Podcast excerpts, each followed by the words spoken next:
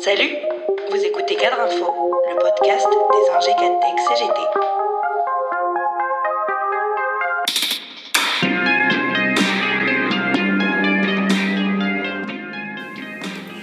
Alors que la CGT de l'encadrement prépare son prochain congrès, du 23 au 26 novembre 2021 à Rennes, l'actualité de ce début d'été entre en résonance avec son précédent congrès dont le mot d'ordre était Rien n'est écrit d'avance. Rien, même pas l'entrée en vigueur, et même en rigueur, de la réforme de l'assurance chômage.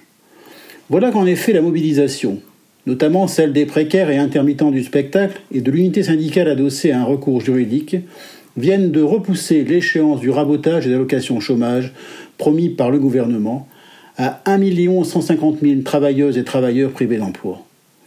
Rien n'est gravé dans le marbre. Pas même les divisions syndicales qui trop souvent ont fait le lit des réformes antisociales. L'argumentation de la juge du Conseil d'État, qui a statué le 22 juin sur les requêtes de toutes les organisations syndicales excepté la CFTC, est imparable. Alors même que le contexte économique s'améliore ces dernières semaines, de nombreuses incertitudes subsistent quant à l'évolution de la crise sanitaire et ses conséquences économiques sur la situation de celles des entreprises qui recourent largement aux contrats courts pour répondre à des besoins temporaires. Outre que cet arrêt repousse de plusieurs mois la mise en œuvre de la réforme de l'assurance chômage avant un nouveau jugement du Conseil d'État sur le fond, dans quelques mois, il démontre aussi en creux les impacts à venir pour les privés d'emploi qu'il n'est décidément pas urgent d'imposer. La juge va même courageusement affirmer que les nouvelles règles de calcul des allocations chômage pénaliseront de manière significative les salariés de ces secteurs, qui subissent plus qu'ils ne choisissent l'alternance entre période de travail et période d'inactivité. Mais alors, qu'elle vient l'essuyer se camoufler, Elisabeth Borne, la ministre du Travail, veut encore croire que la haute juridiction censure uniquement la date d'entrée en vigueur. Preuve qu'en dépit de l'opposition syndicale unanime, le gouvernement a fait de cette réforme un marqueur du quinquennat, une sorte de scalp qu'Emmanuel Macron espère brandir pour espérer se faire réélire par la droite libérale.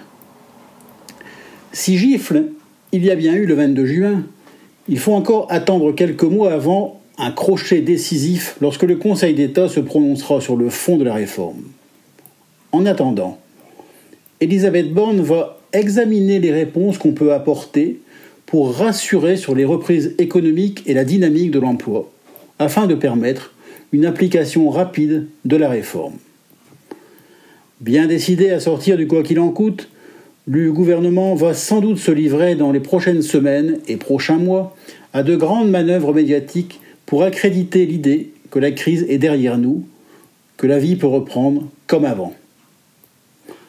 Si le Conseil d'État juge en droit, il fait aussi de la politique, et de ce point de vue, il a manifestement tenu compte de la mobilisation et de la large unité syndicale qui prévaut depuis des mois. Il faut donc s'en réjouir et faire prospérer ce front syndical pour battre en brèche cette réforme, mais également pour imposer l'ouverture de droits pour tous les chômeurs et précaires et à terme une autre protection sociale, a invité la CGT dans un communiqué. Ces enjeux valent en effet pour tous les salariés, cadres compris. Les salariés les plus qualifiés et en responsabilité sont en effet une cible de choix de cette réforme idéologique qui veut imposer la dégressivité des allocations pour la généraliser plus tard à toutes les catégories de travailleurs.